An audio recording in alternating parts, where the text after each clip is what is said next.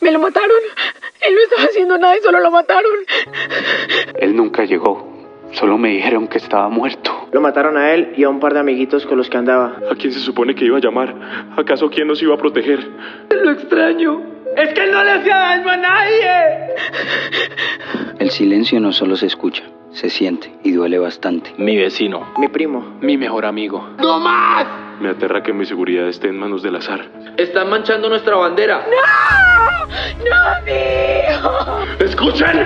¡Esa es mi mamá enterándose que mi hermano no va a volver jamás porque está muerto! ¡Hijo de puta! Hoy fueron dos, hoy fueron cinco. Hoy fueron tres. Ahora le tenemos miedo a nuestro propio hogar, rodeado de paisajes y colores que se apagan por cada uno que se va. O que se llevan. ¿Es que acaso no entienden? De esta salimos solo si nosotros decidimos salir. ¡Reaccionemos! Yo solo quiero una respuesta. Yo justicia. Compasión. Fortaleza. Yo solo quiero tenerlo de vuelta. ¿Creen que voy a dar un paso atrás? Tengo miedo, pero son más las razones para luchar. Esto ya es de todos. Por nosotros, por Colombia. Por quienes quedamos y los que faltan. O se llevaron. La vida del pueblo se respeta. O la haremos respetar.